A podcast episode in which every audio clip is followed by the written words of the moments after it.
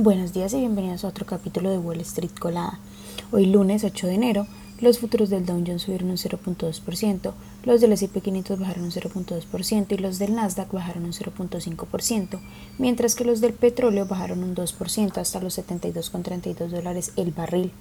En, en, las noticias económicas y financieras de hoy, bueno, los tres principales índices rompieron una racha ganadora de nueve semanas, ya que el Dow Jones bajó un 1.5%, el S&P 500 bajó un 0.6% y el Nasdaq bajó un 3.25% durante la primera semana bursátil del año.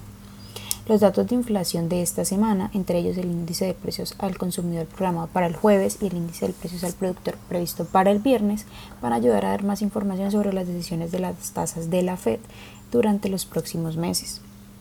En otras noticias, bueno, un accidente aéreo que tuvo lugar este fin de semana, sigue generando repercusiones poniendo en foco la atención de la industria aeroespacial y de lo que podría significar para uno de los principales exportadores estadounidenses del sector. El llamado tapón de puerta del vuelo 282 de Alaska Airlines, que cotiza con el ticker ALK, se desprendió el viernes por la noche, provocando la despresurización rápida en la cabina de, a bordo de un avión de Boeing, la que compañía que cotiza con el ticker BA, tan solo seis minutos después de haber despegado del aeropuerto internacional de Portland. Las acciones de Boeing bajaron un 9% en el pre-market. Por otra parte, las acciones de Arpon Therapeutics se cotizan con el, ticker, con el ticker HARP subieron un 100% después de conocerse que la compañía Merck, que cotiza con el ticker MRK, está en conversaciones avanzadas para adquirir a la empresa de inmunología por alrededor de 700 millones o 23 dólares por acción. Por otra parte, bueno, en medio de las restricciones de exportación más estrictas de Estados Unidos, se conoció que Nvidia, que cotiza con el ticker NVDA, planea iniciar la producción en masa de chips de inteligencia artificial con diseño específico para el país en el segundo trimestre de este año.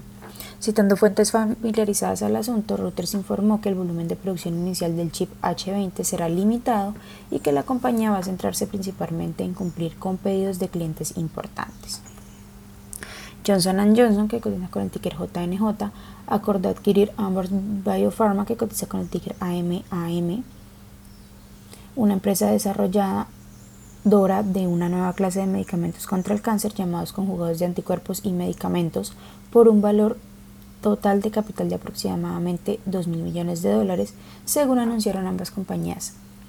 Las acciones de Amber subieron aproximadamente 29% en el primer que tras el anuncio. Esas son las noticias que tenemos para hoy antes de que abra el mercado. Recuerden siempre hacer su propio análisis, invertir de manera inteligente, sin FOMO y sin overtrading. Muchas gracias por acompañarnos y por escucharnos. Les recuerdo que pueden encontrarnos en todas nuestras redes sociales como arroba Spanglish pero además de eso también visitar nuestra página web www.spanglishtrades.com para que no se pierdan ninguna noticia en la actualización del mundo de la bolsa de valores. Por supuesto, como siempre, en español. Gracias por acompañarnos y por escucharnos.